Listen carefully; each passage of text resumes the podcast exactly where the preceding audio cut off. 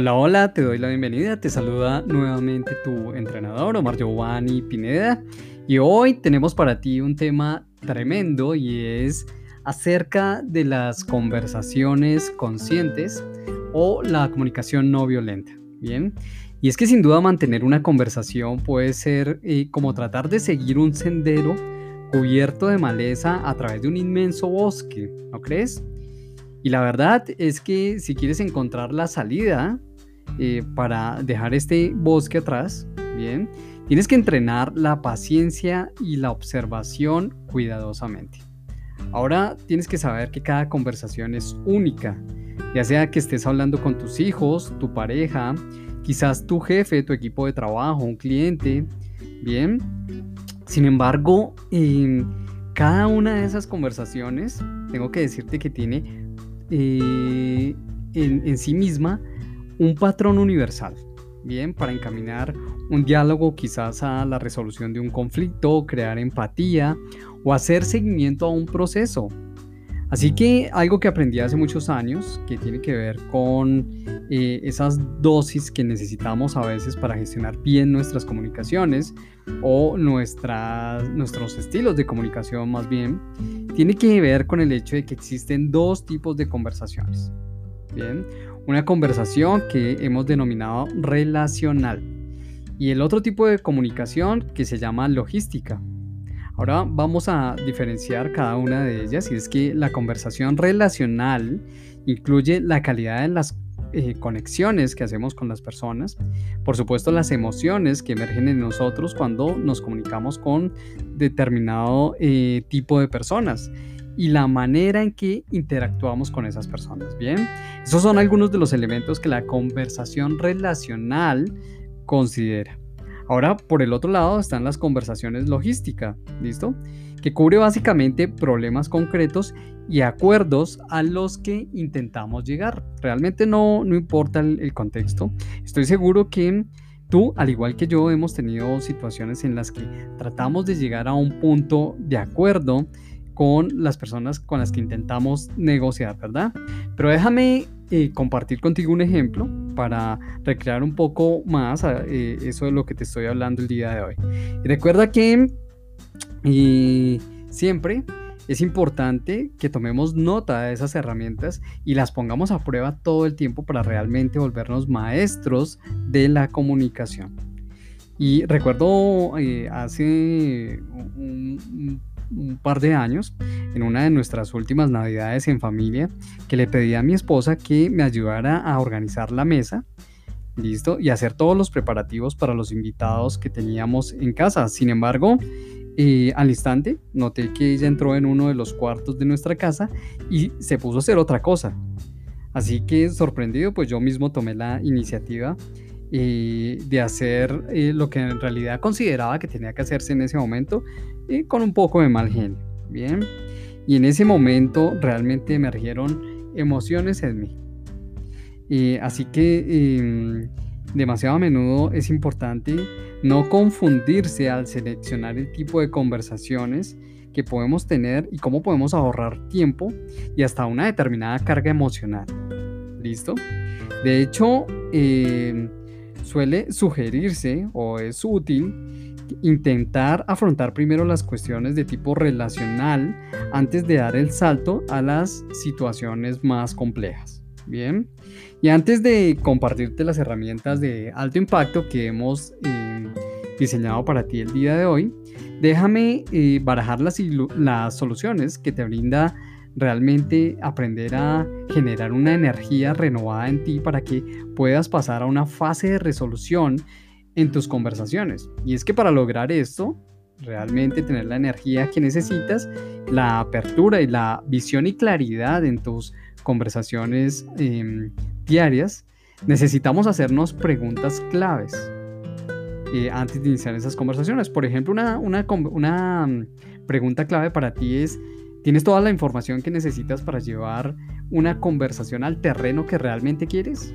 Nuevamente, ¿tengo toda la información que necesito para llevar esta conversación al terreno que realmente quiero? Esa es una de las preguntas que realmente te van a despejar el camino hacia cómo eh, energizar ese estilo de comunicación, sentirte un poco más empoderado y poder liderar a otros a través de la persuasión. En segundo lugar, podríamos plantearnos una pregunta como, ¿tienes eh, tú y tu interlocutor las necesidades y objetivos eh, claras o claros en este juego? Nuevamente, ¿tiene tu interlocutor y tienes tú las necesidades y los objetivos claros en esta conversación? Esa es una pregunta súper, súper importante y es una de las preguntas claves que deberías formularte al entrar en este tipo de terrenos eh, o arenas movedizas, cuando sobre todo estamos teniendo eh, conversaciones de, em, de negociación, eh, cuando estamos tratando de resolver un conflicto a nivel personal o quizás organizacional. Bien. Y una última pregunta sería, ¿confío en la otra persona que realmente se encuentra interesada en solucionar este conflicto? Nuevamente, ¿confío realmente en la otra persona que realmente le interesa solucionar ese conflicto? Así que, eh, bueno, haz eh, este tipo de preguntas y acompáñalas de peticiones antes de iniciar tus conversaciones, ¿vale? Pero ¿cómo funcionan esas, esas peticiones? Eh, y podría ser algo así como, oye, ¿hay algo importante que te gustaría que habláramos? Es una forma de hacer una petición en las conversaciones que usualmente sostienes. Otro tipo de petición podría ser, me gustaría encontrar una solución con la que estemos conformes después de haber tenido este espacio tú y yo. ¿Estás de acuerdo? Estas son formas de eh, hacer peticiones en nuestros diferentes contextos. Así que algunos eh, conceptos que tenemos para ti el día de hoy y que estamos seguros harán la diferencia en tu actual estilo de comunicación, tiene que, eh, tiene que ver con aplicar tres de las fórmulas más poderosas en temas de resolución de conflictos. ¿Listo? Lo primero es eh, esta, esta herramienta que se llama ¿Quién ocupa la pista de baile? ¿Listo? esta herramienta se llama ¿Quién ocupa la pista de baile? Y una forma de no erosionar la empatía es identificando quién tiene más necesidades de los dos en una conversación. Y es allí donde realmente observar quién se encuentra en la pista juega un papel fundamental. Así que practica en tus conversaciones diarias quién es el protagonista. Recuerda que no lo eres tú necesariamente. El protagonista es quien más necesidades tiene en una conversación. Listo, esto es tremendo si lo pones en práctica y es recordar el concepto de quién está en la pista de baile. En segundo lugar, te quiero compartir una herramienta que se llama Persigue el conejo. ¿Listo? Persigue el conejo. ¿Y cómo funciona esta técnica? Pues es sencillo, aprendiendo a seguir la trayectoria general de las conversaciones. Y esto te ayuda a no entrar en una maraña de detalles a veces que no nos llevan o no nos conducen a ningún lado cuando de conversaciones eh, se trata. Recuerda que las conversaciones son más un laberinto que una senda a seguir. Para practicar, te invitamos a que eh, fragmentes todo el tiempo esas conversaciones eh, y cuando te decimos fragmentar nos referimos a nuestra capacidad de eh, podar el árbol, listo, todo el tiempo, sin irte por las ramas. Aprende a podar el árbol sin irte por las ramas. Finalmente, hablemos del poder de ser concisos. Y el secreto acá es recordar esa frase que dice, saber qué decir y cuándo decirlo es fundamental. Esta tercera herramienta tiene que ver con esa frase eh, y acá mi técnica maestra es em, aprender a decir eh, menos, probablemente sea más. Aprender a decir menos probablemente eh, te permita ser mucho más comprendido en cada uno de los contextos en los cuales te desenvuelves el día de hoy. Y ya para terminar, me gustaría que juntos hiciéramos un ejercicio de respiración consciente. Y es que demasiado a menudo cuando entro a una negociación, cuando estoy con mis clientes, en una conferencia, bien, eh, definitivamente algo que me empodera es aprender a respirar conscientemente y practicarlo como parte de la meditación que eh, hace que realmente pueda tener claridad al momento de comunicar lo que en realidad quiero. Y estos ejercicios se componen de tres fases, así que vamos a hacer un ejercicio sencillo. Lo primero que me gustaría que hiciéramos juntos es em, cerrar nuestros ojos. En este momento me gustaría que cerraras tus ojos en este momento. Bien. Y tomaras una respiración profunda.